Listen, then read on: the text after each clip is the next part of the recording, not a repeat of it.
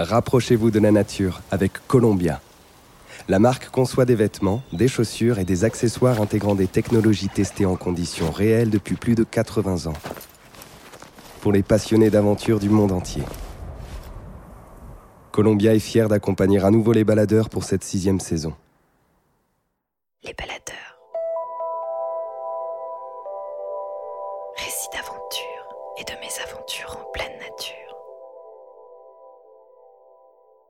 Un podcast du média Les Others.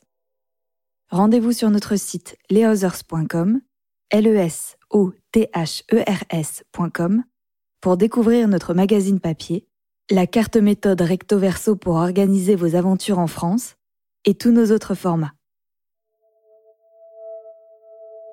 À 27 ans, Sophie Planck et Jérémy Vaugeois sont partis pour un long voyage, traverser les Amériques à vélo de l'Alaska à la Patagonie. Un tracé de 29 000 km à travers les montagnes, les déserts et les jungles, qui débute aux portes de l'océan Arctique, sur une portion de route célèbre, la Dalton Highway. Si les premiers coups de pédale ont une odeur de liberté, le couple est vite rattrapé par la réalité cette piste de 666 km est connue pour être l'une des plus dangereuses au monde. Au milieu de nulle part, sans aucun point de ravitaillement et avec une faune sauvage omniprésente, elle est aussi empruntée par d'immenses camions qui rejoignent la cité pétrolière de Prudhoe Bay, projetant de la poussière, des graviers et des roches sur leur passage. Et dès le septième jour, ces menaces vont se concrétiser et interrompre le voyage brusquement.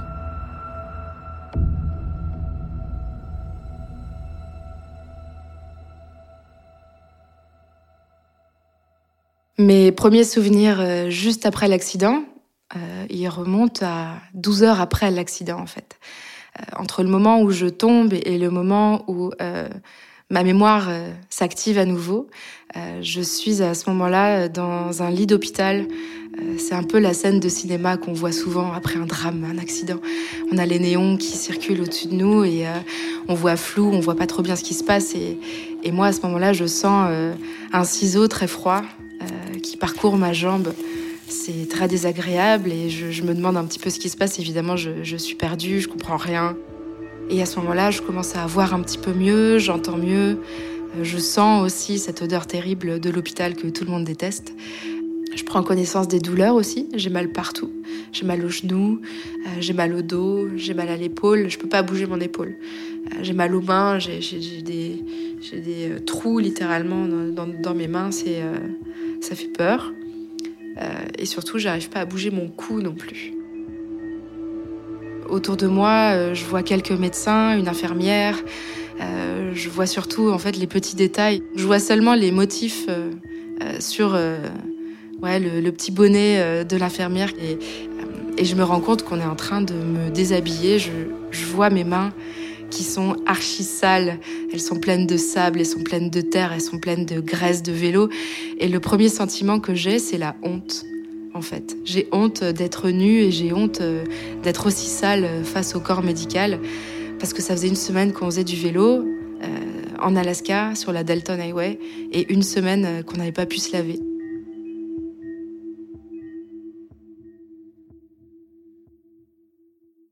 Quelques jours plus tôt, on venait d'arriver en Alaska, à Fairbanks, et on s'apprêtait à vivre euh, certainement, je pense, la plus grande aventure de, notre vie. On est arrivé en Alaska, Jérémy et moi, donc Jérémy c'est mon conjoint, euh, le 7 juin 2017. Donc on fait un petit bond dans le temps. On s'apprête à parcourir les Amériques à vélo.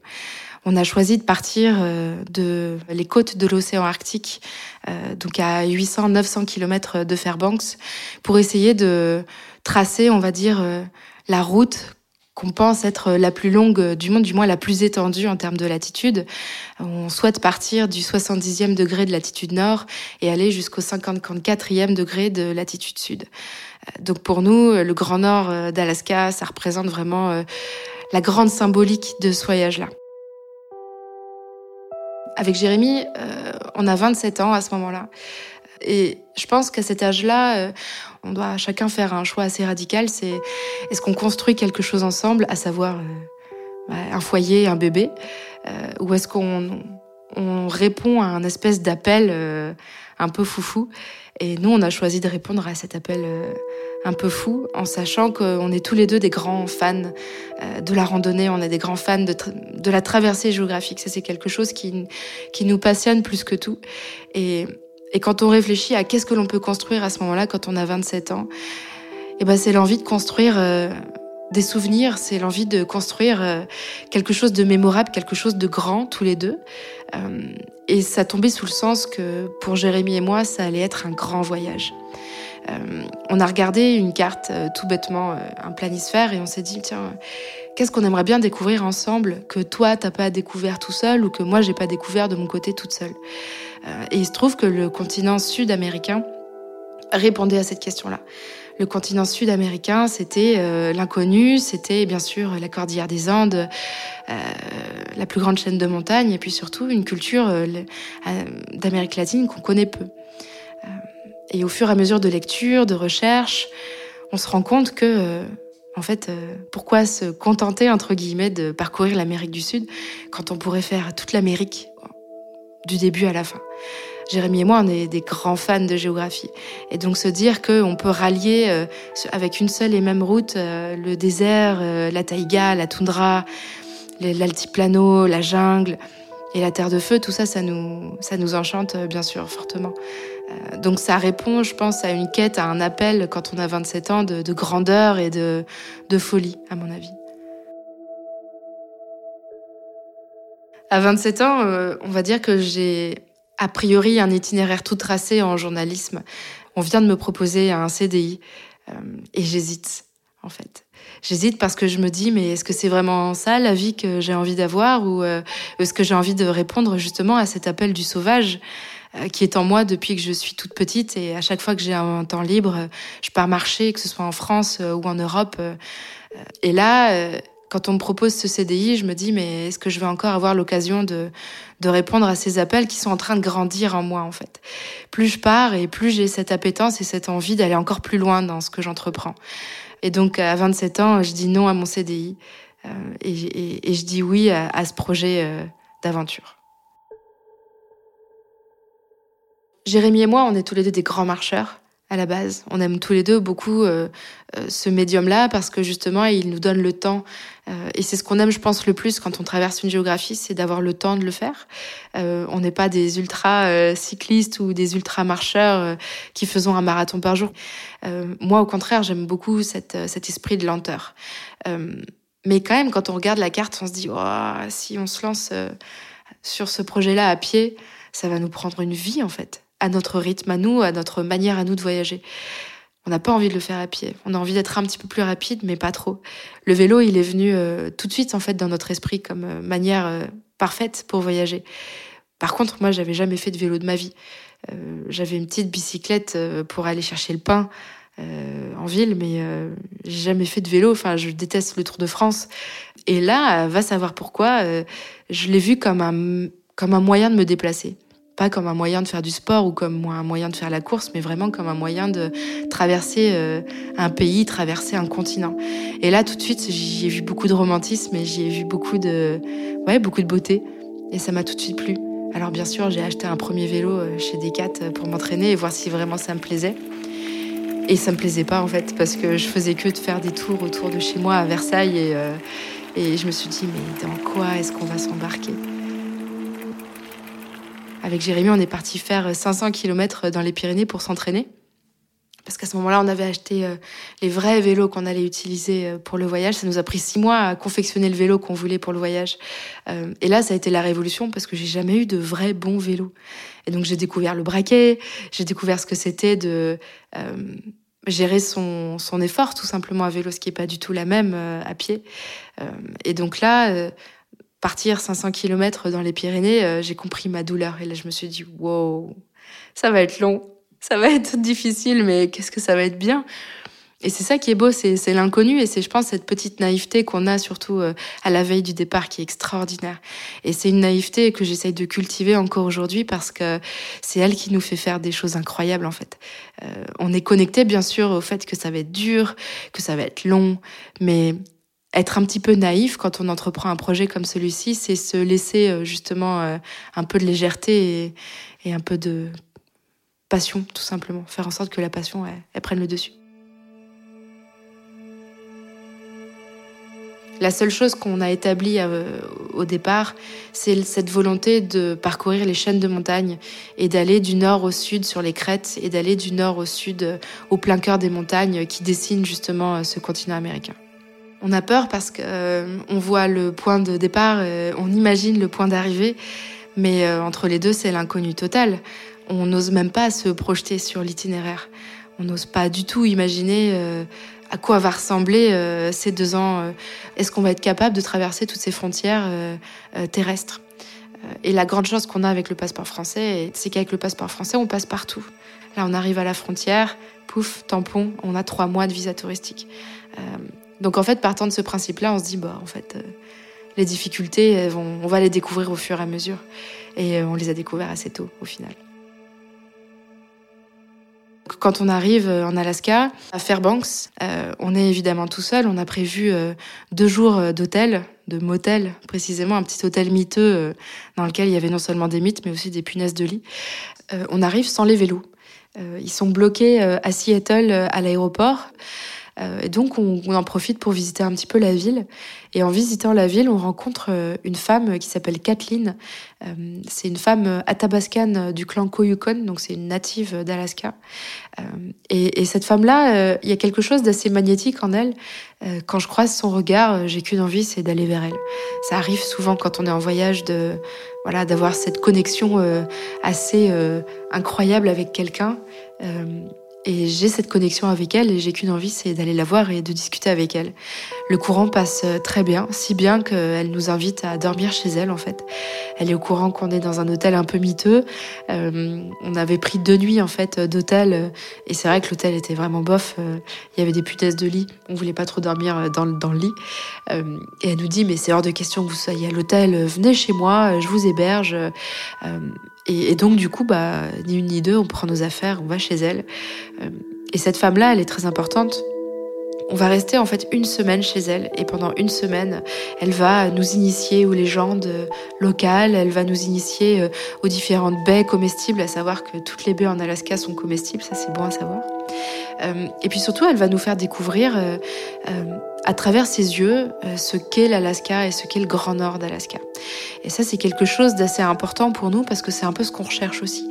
Cette connexion justement euh, aux éléments et cette connexion aux gens. Euh, et donc avec elle, on a déjà quelque chose de très fort qui se passe. Et donc on récupère finalement les vélos et on se dit au revoir, mais on se dit pas adieu. Fairbanks, c'est pas euh, le vrai point de départ du voyage.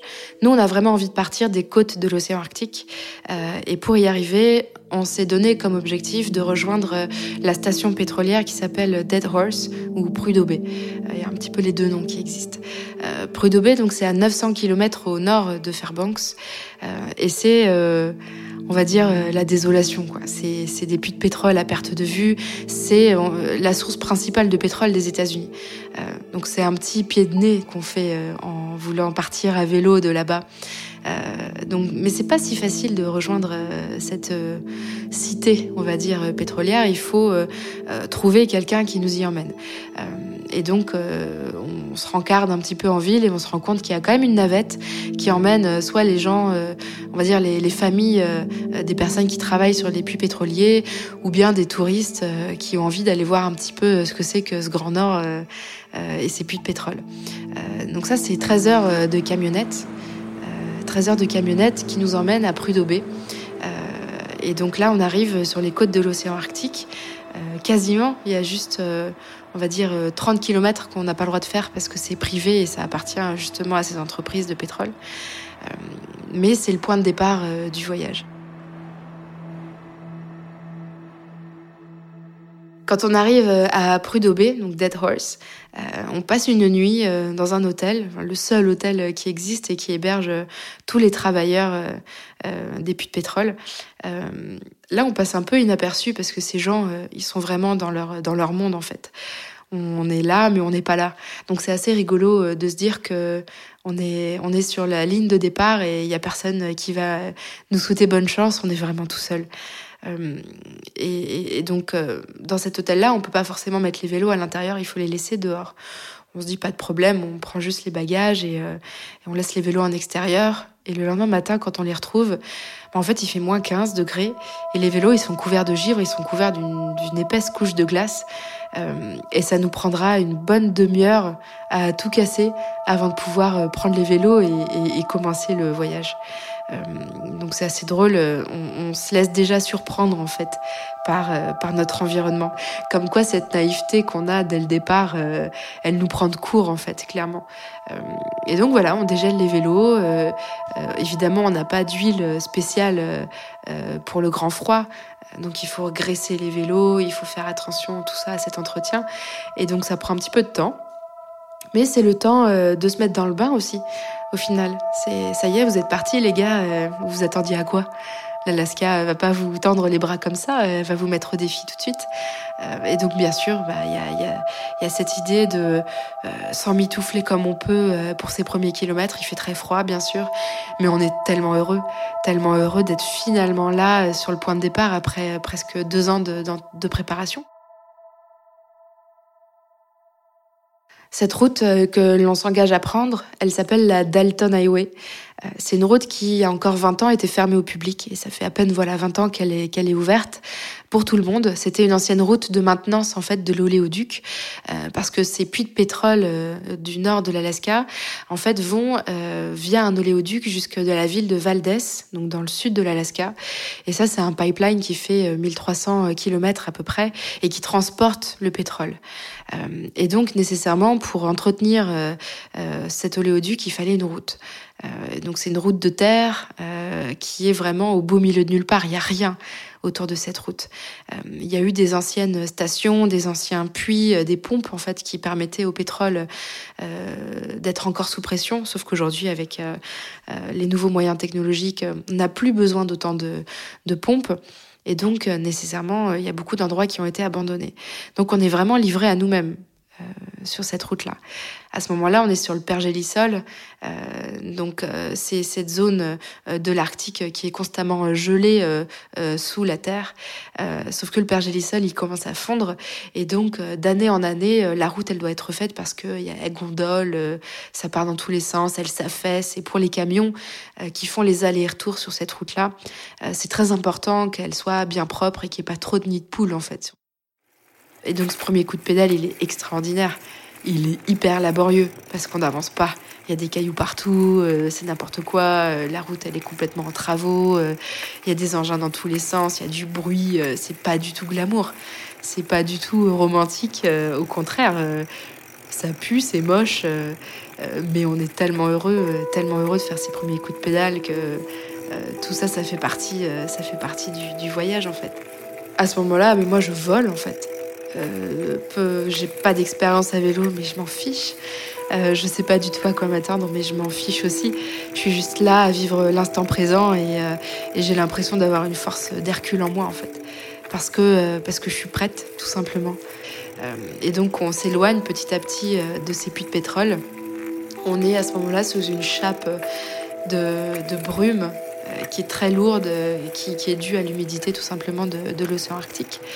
Et cette chape, on a l'impression qu'on va jamais s'en, va jamais s'en débarrasser en fait. Il y a un espèce de, poids, une espèce de responsabilité. Et plus on avance, et plus on se rend compte que on s'engage dans quelque chose de très long et très grand. Euh, et c'est dû au fait que euh, ce terrain, il est, fait de cailloux, il est fait de poussière, euh, il est fait d'un terrain qui n'est pas du tout fait pour les vélos. Et donc c'est quelque chose qui qui nous met face. Voilà, ce premier grand défi, c'est de traverser cette Dalton Highway. Et ça va pas être, ça va pas être simple. Euh, c'est une route de l'extrême à plusieurs titres.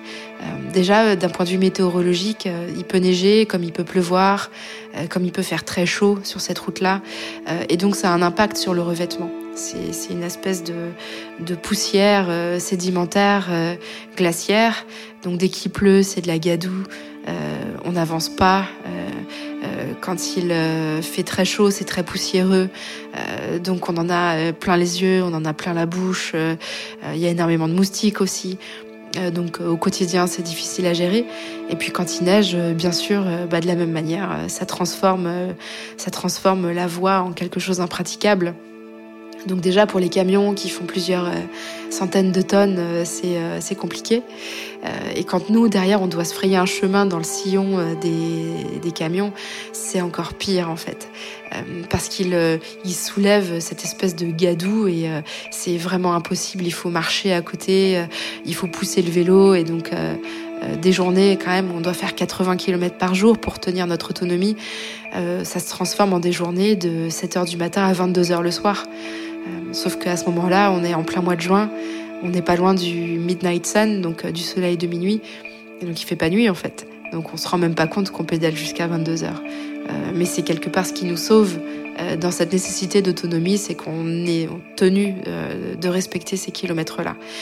donc il y a une espèce de pression à emprunter cette route. On est tout seul, il n'y a personne, donc si on n'a plus d'eau, on doit se débrouiller. Euh, si on a un problème avec la nourriture, on doit se débrouiller. Si on a un problème avec les vélos, il faut se débrouiller. Et si on a un problème de santé, il faut se débrouiller aussi. Une fois qu'on quitte euh, ce site pétrolier, on est vraiment livré à nous-mêmes, on est tout seul. Euh, et là, là, tu vois les premiers bœufs musqués, tu vois les premiers ours, et tu te dis que il n'y a rien qui te sépare euh, de ce monde sauvage, en fait, à part ta toile de tente. Mais euh, en soi, une toile de tente, c'est pas grand-chose. Donc il y a cette espèce de prise de conscience de waouh, euh, il faut que je fasse avec tout ce qui est autour de moi. Et c'est impressionnant. De, en fait, c'est même perturbant parce que tu, tombes dans un espèce d'abîme énormissime. Tu comprends et tu prends conscience de l'immensité dans laquelle tu es, en fait. Et ça, ça, ça fait peur. C'est le premier ours qu'on voit. Euh, c'est un ours qui est un peu étrange, il est un peu blanc en fait.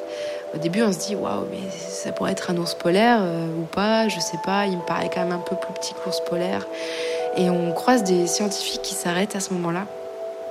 Et ces scientifiques euh, prennent en photo l'animal et ils nous disent ah mais c'est fort probable que ce soit un pisli le pisli, c'est un peu le mix entre l'ours polaire et euh, le grizzly. Euh, du fait du réchauffement climatique, il y a de plus en plus de mixité, on va dire, entre ces races-là. et donc, du coup, ça crée des pislis. Et donc ça, c'est le premier ours qu'on voit. Alors bien sûr, c'est extraordinaire. On se dit, waouh, c'est incroyable. On est témoin vraiment de, du changement climatique. On le voit sous nos yeux. Mais aussi, on se dit, mais en fait, c'est surtout un ours. Plutôt que le changement climatique, je vois aussi un ours. Donc là, on va dire que c'est les premières grandes frayeurs du voyage. Moi, j'ai beaucoup fait de, des cauchemars avant de partir. Pendant, je pense, six mois avant le départ, euh, je rêvais de Leonardo DiCaprio qui se fait déchiqueter par un ours. Et donc euh, ça, ça m'a hanté longtemps en fait. Mais en fait, pas du tout. La rencontre, elle est très paisible. Euh, et, les scientifiques nous confortent là-dedans. Ils nous disent, mais vous inquiétez pas, les ours, ils ont peur des humains. Il suffit de parler, il suffit de dire quelques mots l'ours, une fois qu'il t'entend, il va, il va plutôt avoir envie de déguerpir euh, plutôt que de venir euh, te voir.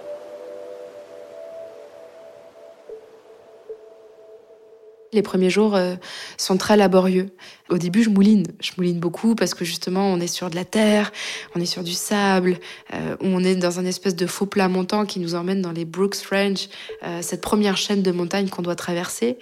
Et j'ai l'impression qu'elle est interminable. C'est un col à 1500 mètres d'altitude. C'est pas fou en soi. sauf que c'est sur de la, sur de la terre, de la terre qui est vraiment malmenée par les camions il commence à pleuvoir. Donc on est en train de connecter euh, avec, euh, avec la difficulté. Euh, le soir, on a mal au bras. la nuit, on se réveille parce qu'on a des crampes au poignet avec les vibrations justement du guidon et le fait de devoir parfois pousser le vélo. on a des crampes, on dort mal. et puis surtout, on se réveille pour un rien. dès qu'on entend soit un coup de vent, soit des bruits sur la, toundra, ça nous réveille. Il y a cette espèce d'instinct de survie qui nous fait dire euh, Sophie, oublie pas, il n'y a qu'une toile de tente qui te sépare euh, du monde extérieur, entre guillemets. et donc, on dort très mal. Moi, je fais encore mes petits cauchemars avec les ours. on en voit tous les jours des ours. On les côtoie tous les jours. Alors c'est à 500 mètres, à 300 mètres, à 200 mètres. parfois c'est à 50 mètres. Mais c'est paisible. Donc ça nous aide aussi à nous dire que, ok, on est en train de, de comprendre un petit peu l'environnement dans lequel on évolue. Le vélo qu'on a à ce moment-là, il est hyper lourd. Il est hyper lourd parce qu'on a 10 jours d'autonomie de nourriture dans les sacoches. Euh, donc déjà, c'est un poids assez imposant. Euh, c'est du volume aussi. Donc on a euh, deux sacoches à l'arrière, deux sacoches à l'avant, une sacoche sur le guidon. Qui sont pleines bah, de notre matériel d'autonomie. Donc il faut qu'on soit autonome sur trois saisons, donc du moins 15 degrés à du plus 30. Donc on est plein voilà de, matériel d'autonomie. C'est des vélos typés VTT en 27 pouces et demi. Euh, c'est des vélos qu'on a conçus pour être tout terrain vraiment. Donc avec des pneus un petit peu larges, euh, une bande roulante sur le dessus mais bien crantée sur les côtés pour pouvoir passer un petit peu n'importe où. Et, et on a souhaité avoir des vélos avec une géométrie assez basse un peu sportive justement. Euh, donc c'est l'objectif, c'est de pouvoir passer vraiment partout et de se frayer un chemin euh, sur le gravier, en montagne, sur les cailloux, mais on n'a pas de suspension par contre, parce qu'on veut quelque chose de très simple à réparer nous-mêmes. donc nos vélos, on a en plus de ça chacun 5 litres d'eau dans un petit jerrycan en plus pour les autonomies d'eau. Euh, avec notre filtre à eau en plus pour être capable de gérer nos autonomies euh, sur, sur cette route-là où vraiment, euh, bah, littéralement, il n'y a, pas de, y a pas de ressources en eau. Donc on doit se débrouiller tout seul. et donc de cette manière-là, voilà, on a des vélos assez chargés. Le vélo fait 15 kilos et on a en moyenne au départ du voyage autour de 30 kilos de chargement. Parce que justement, on a cette autonomie de nourriture à respecter et donc on est assez lourd. Le troisième jour, on passe euh, ce fameux col à 1500 mètres d'altitude, c'est le Hatigun Pass. Euh, et là, moi, je pleure. Je pleure toutes les larmes de mon corps. Je pense que euh, avec Jérémy, c'est la première dispute qu'on a à ce moment-là, parce que je prends plein de photos et lui, il a qu'une envie, c'est d'avancer. et donc là, on fait face aussi à l'autre grande difficulté de ce voyage-là, c'est comment on gère le couple dans cette traversée. Euh, ça, c'est quelque chose à laquelle on n'avait pas forcément pensé. On s'est dit, bon, tu sais quoi, ça fait trois ans qu'on est ensemble, on verra bien comment les choses se passent, on y va. Sauf qu'on se rend pas compte que quand on part, on a euh, la même envie, mais pas le même moyen d'y arriver. Euh, et ça, c'est compliqué à gérer dès le début. C'est, on est obligé de faire un espèce de deuil de l'imaginaire de ce voyage-là. Et, ce col, pour moi, il représente la déconstruction de tout ça. parce que c'est dur, parce que je pleure, parce que j'ai mal. Euh, je me rends compte que j'ai pas du tout le même niveau que Jérémy, qui lui euh, met ce col, il le fait euh, en deux secondes et moi je peine. Donc c'est très dur aussi pour l'ego. Et surtout, Jérémy, à ce moment-là, il me, il va pas forcément me brosser dans le sens du poil non plus. Au contraire, il va être énervé à souhait. Il va me gueuler dessus. Mais qu'est-ce que tu fais Avance, passe la seconde c'est un peu violent sur le coup parce qu'on quitte un petit peu ce côté romantique du début à se dire euh, c'est génial, on part en couple, c'est beau. Là, moi, je me rends compte de quelque chose de, très fort, c'est que on a beau être dans cet esprit de liberté, on est dans un huis clos constant avec Jérémy et, on est enchaînés l'un à l'autre et on peut pas se passer l'un de l'autre. Et, c'est à ce moment-là, avec cette première euh, grande euh, engueulade, qu'on se dit qu'il faut absolument qu'on parle, qu'on se dise les choses et que c'est la communication qui doit primer. Et puis surtout, euh, on n'a pas trop le choix en fait. Si on veut arriver au bout, on, doit faire équipe plus que couple.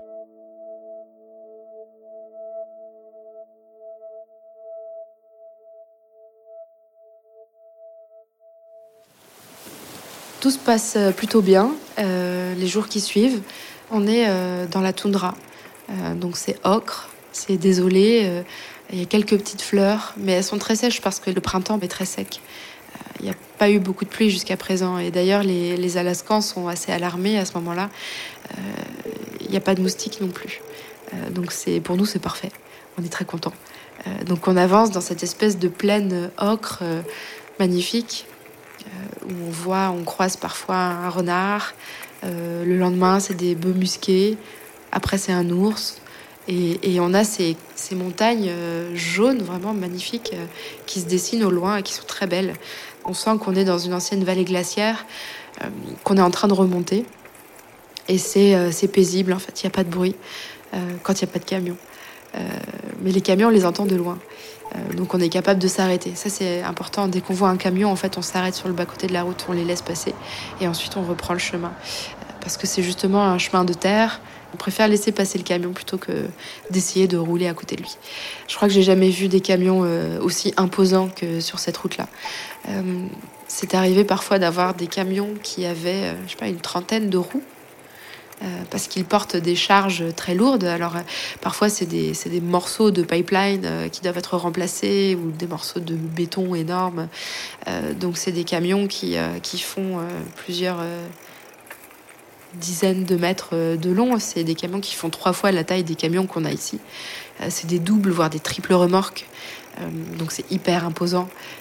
Et puis bien sûr, la démesure américaine fait que les cabines sont carrément plus grandes, c'est très imposant, c'est très large. Donc c'est des camions qui, qui font peur un petit peu. Et puis il y a ce fameux pipeline surtout, qui divise vraiment le paysage en deux. Et on le longe constamment. Euh, donc tous les jours, euh, on a une vision différente en fait euh, du pipeline. On voit cette montagne se dessiner. Et cette montagne, en fait, elle signe la transition entre la toundra et la taïga. Une fois qu'on passe cette montagne, là, on retrouve les arbres. Donc, c'est des épinettes noires et des épinettes blanches, surtout des épinettes noires, parce qu'on est sur le pergélisol encore. Euh, et plus on va avancer, et plus on va voir des épinettes blanches. Et là, ça veut dire qu'on quitte le pergélisol et qu'on arrive plutôt dans, dans le continental euh, euh, plus chaud. on a des pigargues à tête blanche qui volent au-dessus de nous. C'est un peu l'oiseau emblématique des États-Unis que tout le monde connaît. Et cet oiseau-là, je ne sais pas pourquoi, j'ai l'impression qu'il nous surveille. On le voit presque tous les jours, en fait. Il vole au-dessus de nous, il est là il nous regarde, on le regarde et c'est hyper paisible, c'est très beau. Et là, on est dans le début de communion, on va dire, avec, euh, les éléments et avec le, sauvage qui nous entoure. On comprend un petit peu plus euh, euh, la présence de tel animal, on comprend plus la présence de tel arbre, de telle essence, de telle fleur. on commence à faire corps avec l'environnement qu'on essaye de traverser. Donc c'est beau, c'est vraiment beau. C'est, je pense, euh, c'est ce qui prime euh, à ce moment-là dans notre esprit, c'est, la beauté. Et on se sent bien en fait. On a, on a des paysages à perte de vue euh, dans notre environnement. c'est des, c'est des plaines, des montagnes vierges, sauvages, incroyablement belles et incroyablement brutes aussi. Il n'y a pas de route, il n'y a pas de maison, il n'y a rien en fait. Il y a juste du sauvage des animaux et, cette route-là qui se ferait un chemin au milieu de tout ça. Et nous.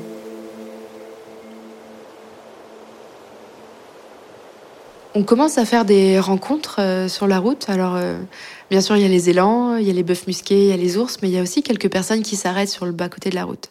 Et ça, c'est assez agréable parce qu'on est quand même tout seul depuis le début les camionneurs, ils nous font deux, trois signes quand ils passent. Euh, ils sont contents qu'on les laisse passer, mais euh, il y a quand même quelques voitures euh, en chemin qui nous proposent des barres chocolatées, de l'eau si on a envie.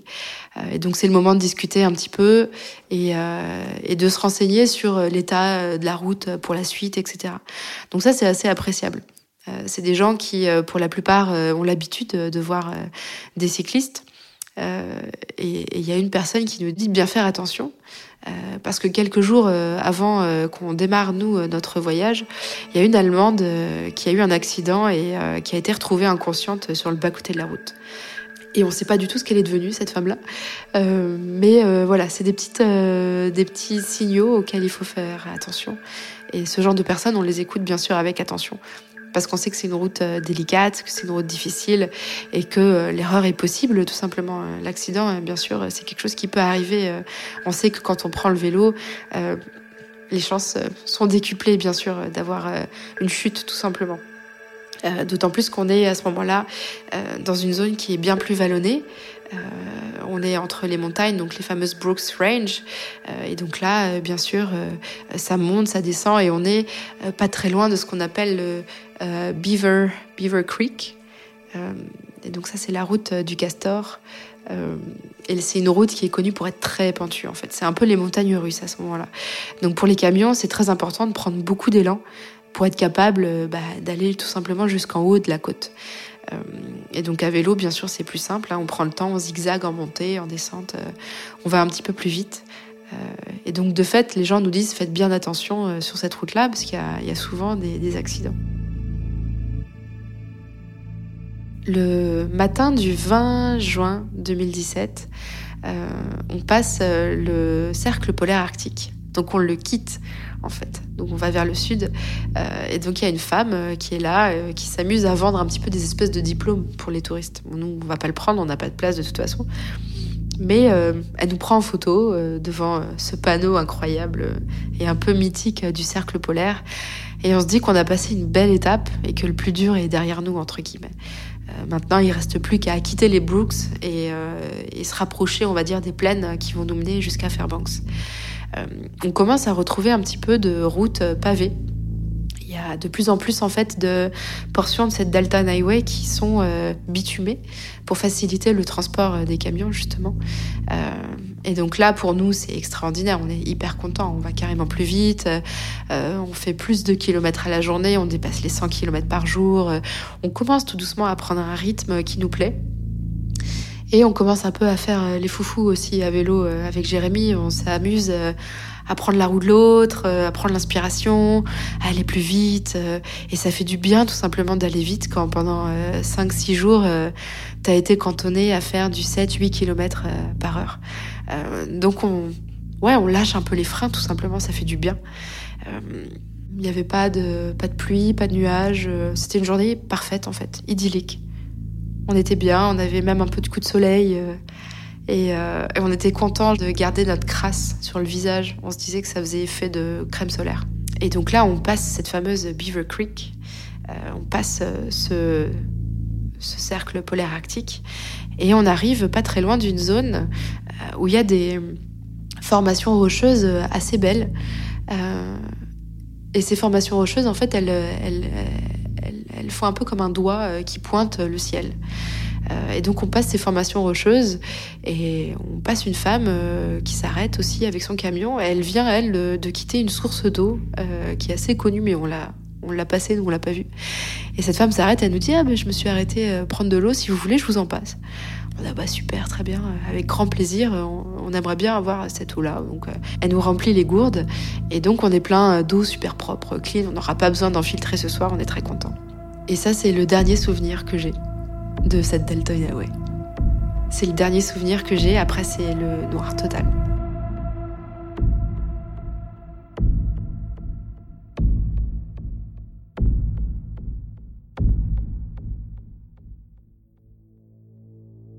Et la suite, c'est Jérémy qui me l'a raconté. Euh, parce qu'en fait, j'ai pas du tout de souvenir de ce qui s'est passé euh, après cette rencontre euh, autour de, cette bouteille d'eau. avec Jérémy, on a repris la route, donc, et on était à ce moment-là en descente sur une portion pavée. On fait à ce moment-là entre du 30 et du 40 km par heure en pleine descente. et en face de nous, il y a un camion qui est en train d'arriver, qui lui amorce la montée, de fait. Et contrairement à d'habitude où on se dit qu'on s'arrête euh, pour laisser passer le camion, euh, là la portion de route était quand même suffisamment large. Moi j'ai jugé, j'étais devant à ce moment-là, euh, j'ai jugé qu'il n'y avait pas besoin de m'arrêter, que je pouvais continuer mon chemin. sauf que j'avais pas pris en, compte que sur le côté gauche de la route, il y avait une grosse portion de gravier. et au moment où moi je passe cette portion de gravier, le camion est sur le moment de la passer aussi. Et lui, il l'évite. Donc il se met en plein milieu de la voie et en plein milieu de moi. Euh, et donc à ce moment-là, euh, bien sûr, euh, j'ai peur, donc je me déporte sur la droite. je prends le souffle du camion dans le visage. Il y a un vent de gravier, il y a un vent de, bah voilà, de, poussière tout simplement qui recouvre la route, je vois plus rien. et je passe à travers un nid de poule à 40 km par heure. Je perds littéralement le contrôle de mon vélo et je suis éjectée du vélo et je me retrouve euh, à taper euh, contre terre euh, la tête la première et l'épaule droite en premier. Jérémy, à ce moment-là, il est à 100 mètres, 150 mètres derrière moi. Il me voit chuter, il me voit voilà, être projeté vraiment en soleil en, avant. Et il me voit pas me relever, en fait.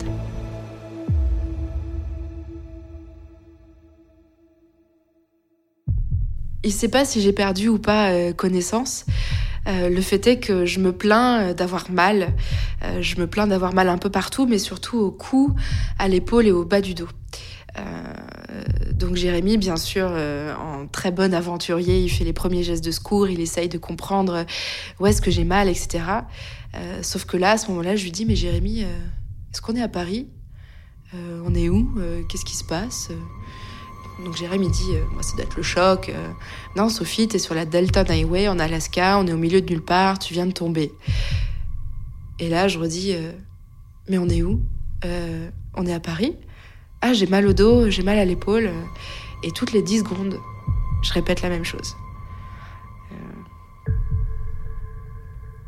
Donc bien entendu, ça fait peur à, à Jérém. Il se demande si j'ai pas euh, un œdème cérébral, tout simplement. L'intérieur du casque a complètement explosé en deux. Euh, bien sûr, j'ai du sang partout, euh, j'ai des plaies dans tous les sens, l'épaule a l'air mal en point, j'ai les mains complètement trouées parce que je me suis protégé le visage avec. donc il y a beaucoup de choses à faire pour Jérémy. donc il commence à nettoyer les plaies. Il essaye de pas bouger mon cou, il essaye de pas bouger euh, euh, mon corps, il n'enlève pas le casque parce qu'il se demande si justement j'ai pas un problème au niveau des vertèbres. Euh, qu'est-ce qui se passe avec cet œdème cérébral Il se rend compte surtout qu'on est au milieu nulle part, on est au beau milieu de l'Alaska, et là, on capte pas, en fait. On avait pensé à prendre une SIM, une carte SIM locale, pour avoir justement du réseau partout où on serait. sauf que là, en bas de la cuvette où on est, on capte pas. On est vraiment livré à nous-mêmes, on est tout seul.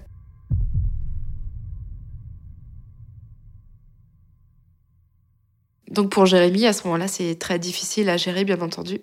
Euh, il fait ce qu'il peut.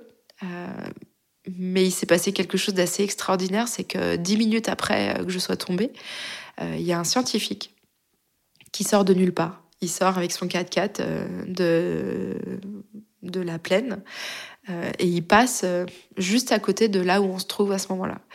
Euh, donc bien sûr, il s'arrête, il s'appelle Eric. et il vient en aide à Jérémy en fait. Il me prodigue aussi les premiers secours et surtout lui, il a un téléphone satellite. Et avec son téléphone satellite, il va passer un appel à son manager qui se situe dans la base scientifique de Tulik, Tulik, Field Station. et ensemble, ils vont organiser mon rapatriement en avion médicalisé parce qu'il faut savoir que on est à 600 km de Fairbanks et aucune ambulance ne va venir. Ça prendrait plus de 10 heures en fait. Euh, donc il faut faire vite parce que s'il y a un œdème cérébral, s'il y a quelque chose de cassé, il faut, se dépêcher. Euh, et donc c'est ce fameux Eric scientifique euh, qui prend tout en charge. Il met nos vélos dans son 4x4 et il organise mon rapatriement en avion médicalisé. sauf qu'il faut faire 50 km pour arriver à un endroit où un avion pourrait potentiellement euh, euh, atterrir pour venir nous chercher. Et donc là, donc, euh, ils me montent tout simplement dans, dans le 4x4 comme ils peuvent. Jérémy va me tenir le coup pendant une heure. donc Eric va conduire pour nous amener jusqu'à cette pseudo-piste de terre sur laquelle l'avion médicalisé va pouvoir atterrir et, et, nous récupérer. Et ensuite, ça va nous prendre presque trois heures à attendre l'avion. Donc pendant trois heures, on va, on va rester là. Et pendant trois heures encore, moi, je vais euh, demander à Jérémy si on est à Paris. Euh, j'ai mal. Euh, pourquoi j'ai mal? Qu'est-ce qui s'est passé? Et donc Jérémy, pendant, pendant ces trois heures, va répéter la même chose. Tout va bien, Sophie, t'inquiète pas. Tu es juste tombée. on va s'occuper de toi. T'es en Alaska. donc l'avion médicalisé arrive. Il nous emmène à Fairbanks. Jérémy réussit quand même à monter et réussit. Alors je sais pas comment il a fait, mais euh, il s'est imposé en fait à l'intérieur. En revanche, on peut pas prendre les vélos. Euh, on peut pas prendre les bagages, on part vraiment sans rien. Euh, c'est Eric, euh, donc le scientifique, euh, qui garde nos affaires et qui nous dit vous inquiétez pas, d'ici quelques semaines, quelqu'un redescendra sur Fairbanks. on fera en sorte que vos bagages descendent avec le scientifique qui descendra.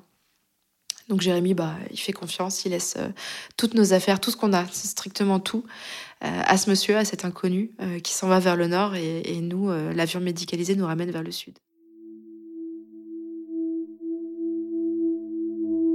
On arrive à Fairbanks, en catastrophe à l'hôpital, bien entendu. et là, les souvenirs reviennent. Je sens seulement ce, ciseau très froid qui est en train de découper mon pantalon. Et donc, c'est un petit peu cette espèce de prise de conscience, choc, qui fait que tout le reste du corps s'éveille à nouveau. Et là, les médecins m'expliquent un petit peu ce qui s'est passé et me disent que j'ai fait une amnésie post-rétrograde. Et en fait, pendant 12 heures, j'ai eu euh, aucun souvenir. Mon cerveau a auto-bloqué, en fait. Euh, peut-être par euh, instinct de survie ou par volonté de me préserver. Il m'a coupé de, de cette expérience et de, de cet accident, en fait, tout simplement. on n'est pas encore au courant que mon épaule est cassée. Euh, il pense que c'est juste un petit peu, voilà, il y a eu un choc, mais les radios montrent rien de très spécial. Euh, donc on me met euh, voilà une petite minerve autour du cou et on me dit euh, t'as rien de cassé, ça va aller. T'as juste eu un énorme traumatisme crânien. Et donc c'est comme ça qu'on sort de l'hôpital en fait. mais on me donne quand même un scanner à faire le lendemain. C'est seulement le lendemain qu'on comprendra que j'ai la tête de l'humérus cassée, fendue en deux.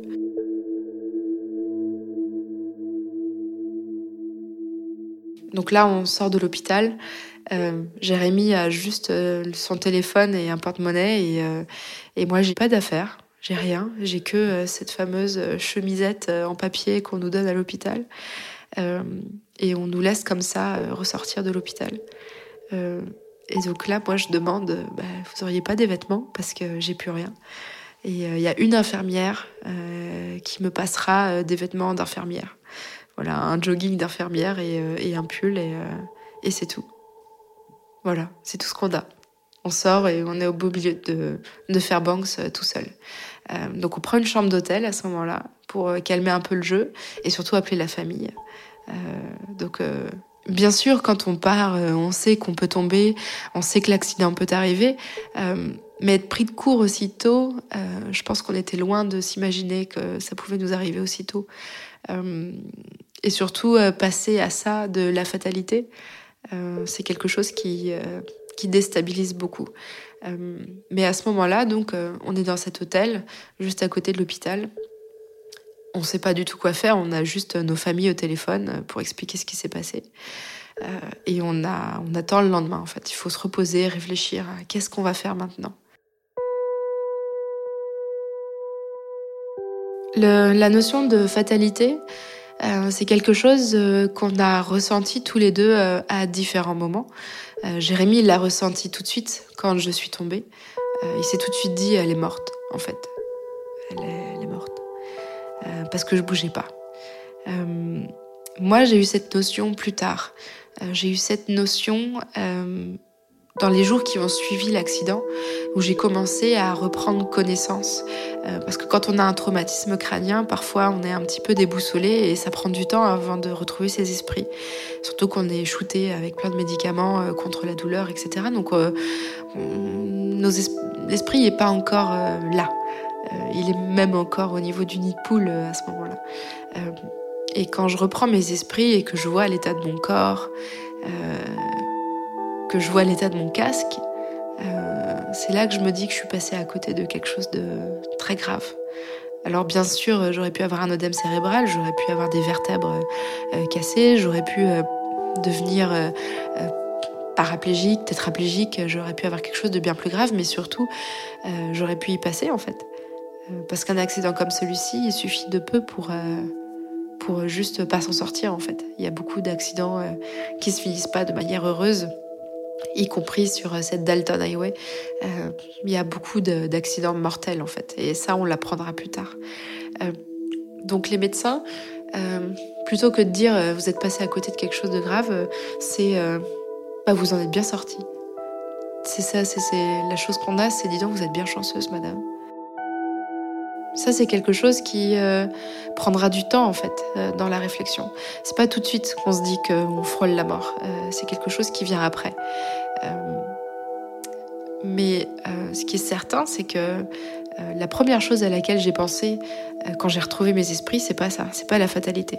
La première chose à laquelle j'ai pensé en retrouvant mes esprits, c'est bah c'est pas fini en fait. Ça peut pas se terminer là. On va pas rentrer le voyage n'est pas fini, il vient juste de commencer. Euh, on fait juste face à la première difficulté du voyage. Et c'est celle-ci. Ça aurait pu être euh, un pneu cassé, ça aurait pu être une jante qui s'arrache, ça aurait pu être tout et n'importe quoi, mais non, c'était un accident. On savait qu'on allait devoir affronter de très nombreuses difficultés sur la route. Et celle-ci, c'était juste la première. Le lendemain de l'accident, donc on se réveille dans cette chambre d'hôtel euh, avec euh, voilà ce peu de choses qu'on a avec nous, et on reçoit un coup de téléphone. Euh, de la personne qui nous avait hébergé, donc Kathleen, cette femme du clan Koyukon à Tabascan, qui nous appelle et qui nous dit j'ai entendu parler de votre accident. Tout le monde en parle ici. de toute façon, de toute façon, dès qu'il se passe quelque chose en Alaska, tout le monde le sait. c'est un petit village, il n'y a pas tant d'habitants que ça, donc ça fait vraiment le tour. et donc elle nous appelle et elle nous dit euh, moi, je viens de partir dans mon village pêcher le saumon pendant un mois. Euh, prenez ma maison. Vous la connaissez, vous savez où est la clé, euh, elle est sous la rhubarbe. Donc vous prenez la clé, vous vous installez à la maison et, vous prenez le temps de guérir. Et donc, bah, on prend le peu d'affaires qu'on a, on arrive chez cette femme qui donc est partie. on connaissait les lieux vu qu'on y était resté une semaine. et donc, quelque part, c'est une espèce de pause confortable dans laquelle on s'installe qui nous permet d'avoir du temps. Euh, Jérémy s'est interdit euh, les premiers jours de me poser cette question qu'est-ce qu'on fait? Euh, Mais on l'avait tous les deux en tête, bien entendu. et c'est qu'au bout d'une semaine que j'ai pu commencer à vraiment me lever, parce que pendant une semaine j'étais vraiment amorphe, à pas pouvoir bouger. Alors bien sûr l'épaule était à ce moment-là immobilisée. Et donc quand on a cette femme qui nous dit pas de problème, prenez ma maison et, guérissez, pendant la durée euh, nécessaire de guérison euh, demandée par les médecins, bah on se dit que c'est une pause, ok, mais le voyage n'est pas du tout fini, on va, on va repartir. Euh, je pense que Jérémy attendait qu'une chose, c'est que je lui dise ça, que je lui dise qu'on allait continuer. Et, ce qui l'a étonné, je pense, c'est que je lui dise on va, on va continuer le voyage, mais surtout on va retourner sur les lieux de l'accident. On peut pas repartir de de Fairbanks, c'est pas possible. Parce que là, ça voudrait dire qu'on triche. Et on avait établi une règle importante avec Jérémy, euh, c'était de tout faire à vélo. De l'Alaska à la Patagonie, 100% à vélo. On voulait pas monter dans un bus, on voulait pas euh, prendre un avion à un moment donné ou raccourcir le trajet si c'était trop dur. Non, on voulait tout faire à vélo. Euh, et donc pour moi, ça sonnait comme faux de repartir de Fairbanks. Il fallait repartir des lieux de l'accident. Sinon, ça m'aurait hanté, je pense, toute ma vie ce petit laps de 600 km à faire euh, euh, qu'on n'avait pas fait. Et donc dès l'instant où on s'est dit ça, euh, c'était clair et net dans notre esprit qu'on allait retourner sur les lieux de l'accident et qu'on allait repartir une fois qu'on le pourrait tout simplement. et donc au total, on s'est arrêté un mois et demi, un mois et demi dans cette maison, un mois et demi dans ce quartier qui s'appelle Riverview Drive. c'est un petit quartier de retraités. Et pendant ce mois et demi, il a fallu qu'on s'occupe pour pas perdre la tête aussi. Euh, et donc s'occuper, ça veut dire quoi? Ça veut dire euh, passer la pelouse pour Jérémy euh, chez les voisins. Moi, c'est arroser du bras gauche les plantes de ceux qui sont partis en vacances. Puis c'est faire des tartes à la rhubarbe. Et c'est profiter tout simplement d'une espèce de vie de retraité avec les retraités du coin. Et là, c'est extraordinaire. Souvent, on me pose la question, mais comment Comment tu fais pour avoir la force euh, d'y retourner et d'y aller et, en fait, la force, elle vient de là. Elle vient vraiment de ce mois et demi passé avec ces retraités-là, qui nous ont fait vivre des moments extraordinaires. Euh, c'est des personnes euh, qui ont en moyenne 80 ans, il n'y a pas une personne qui avait en dessous de 75 ans euh, dans ce groupe de personnes avec qui on a lié des forts liens d'amitié. Euh, c'est des personnes qui nous ont emmenés au théâtre euh, dans la forêt. C'est des personnes qui nous ont emmenés à l'opéra. C'est des personnes qui nous ont emmenés faire du kayak, aller dans des sources d'eau. Et ça nous a permis de recharger vraiment les batteries au sens propre et figuré du terme et de guérir dans un esprit serein en fait. Et quand on a toutes ces mains tendues, on peut pas abandonner en fait. Et pour elle, on n'abandonne pas.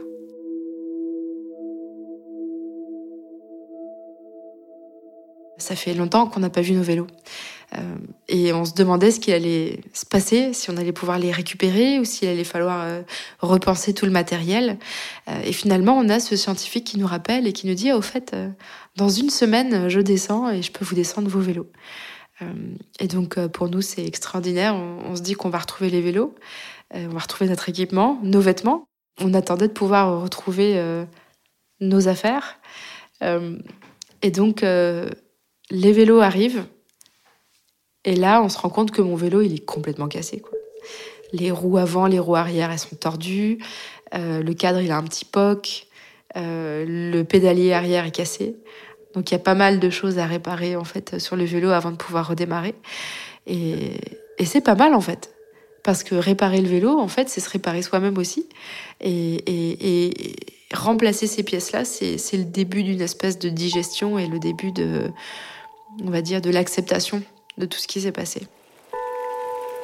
Euh, le vélo, c'est un peu une allégorie. Euh, tu prends les choses comme elles viennent en fait. Euh, il pleut, bah il pleut sur toi. Il y a du vent, bah il y a du vent. il y a un col, bah va falloir le monter le col. Ça va prendre une journée, ça va prendre cinq jours, on s'en fiche en fait. On va le faire et on va y arriver. Petit à petit, on va avancer. Grâce à ces personnes-là euh, qui nous ont vraiment pris sous leur aile pendant ce mois et demi, on a pu retourner sur les lieux de l'accident. Ils nous ont organisé euh, un espèce de rapatriement. Euh, ils ont soulevé tout Fairbanks pour trouver quelqu'un qui pourrait nous ramener sur les lieux précis de l'accident. Et ça s'est organisé. On est parti super tôt le matin, vers 3 heures du matin. on pensait quitter les lieux tout seul. Tout le monde s'est levé pour nous dire au revoir. Euh, tout le monde était en robe de chambre, donc c'était hyper drôle. Euh, euh, et donc là, c'était fort en émotion, bien sûr. Parce que c'était synonyme de redépart, tout simplement, de renouveau. Et, et ces personnes-là, elles nous ont non seulement donné de la force, mais donné de l'espoir aussi. Et ça, je pense que c'était la petite chose peut-être qui manquait pour redémarrer. Ces gens, ils avaient confiance en nous. Et donc quand, quand quelqu'un te transmet, te donne tout ça, en fait, euh, tu as des ailes et tu y retournes et tu y vas. Et, euh, pour ces personnes-là, tu vas le faire. Il n'y a pas le choix. faut y aller. Quand on arrive euh, sur les lieux, déjà c'est 8 ou 9 heures de, voiture. Donc tu as le temps de te préparer un petit peu émotionnellement. les vélos sont tout propres, sont tout neufs. Et nous, presque, on est presque tout neuf aussi. Moi, mon, épaule a calcifié. Les médecins nous ont dit c'est bon, vous pouvez y aller. Euh, mais par contre, il faut pas retomber. On a bien compris. On va faire en sorte de pas retomber. Euh, et donc, quand on arrive sur les lieux de l'accident, euh, bien sûr, il y a un flot d'émotions extraordinaires. parce que moi, c'est la première fois que je mets des images sur ce qui s'est passé c'est un trou noir pour moi, cet accident. Alors bien sûr, il y a la douleur, euh, bien sûr, il y a euh, les cicatrices, euh, le casque qui est tout neuf aussi. L'autre, on l'a renvoyé en France, en souvenir. mais il n'y a pas d'image concrète de, des lieux. Donc pour moi, c'est un moment important parce que je connecte enfin ma douleur avec des images. et donc là, je pense qu'on est assez misérable quand on est face à ce nid de poule qui a été comblé, alors de manière euh, euh, très, euh, on va dire, mauvaise. C'est très mal fait, c'est un mauvais bitume qui est déjà en train de s'enlever. Mais c'est un espèce de pansement en fait pour moi. quand je vois ce nid de poule comblé par, par du bitume, c'est un pansement parce que je me dis que peut-être que quelqu'un d'autre tombera pas dessus déjà. Et puis surtout, c'est hyper allégorique voir ce nid de poule, euh, voir euh, ce pansement sur le nid de poule, voir ces lieux, bah quelque part c'est accepter que l'accident a vraiment eu lieu et c'est accepter que j'ai failli mourir. Et entrer dans cette phase-là d'acceptation, bah c'est s'alléger d'un poids énorme en fait. Euh, c'est basculer dans quelque chose de nouveau. et c'est décider d'aller de l'avant. C'est pas rester sur des douleurs, c'est pas rester sur euh, quelque chose qui pourrait être considéré comme de la honte, euh, parce que bien sûr, euh, j'étais débutante en vélo, j'avais pas forcément pleine conscience de la mécanique ou pas pleine conscience de, la gestion du poids, tout simplement, d'un vélo. Quand on a 10 jours d'autonomie dans les sacoches, on est très lourd, donc c'est difficile à gérer. et on peut se dire, mais T'es qui pour te lancer dans un voyage comme ça? Au bout de sept jours, tu tombes, tu vas jamais y arriver. Et en fait, j'ai pas du tout pensé à ça. Au contraire, je me suis dit, euh, euh, c'est le, renouveau, c'est le redépart, euh, et tu vas voir ce que je vais te mettre à ton nid de poule. on va partir et on va aller de l'avant et ça va aller en fait. Donc c'est un mélange, bien sûr, de d'émotions. Pour Jérémy, c'est pareil, je crois qu'il pleure autant que moi. On s'est pris dans les bras, on s'est allongé par terre, on a attendu. Euh, je sais pas combien de temps. Honnêtement, je pourrais pas, je pourrais pas dire combien de temps on a attendu avant de redémarrer. Euh, on a laissé passer quelques camions et, euh, et puis au bout d'un moment, on s'est dit que c'était bon, fallait y aller, puis fallait avancer. Donc on a repris les vélos et on s'est pas retourné et on a avancé.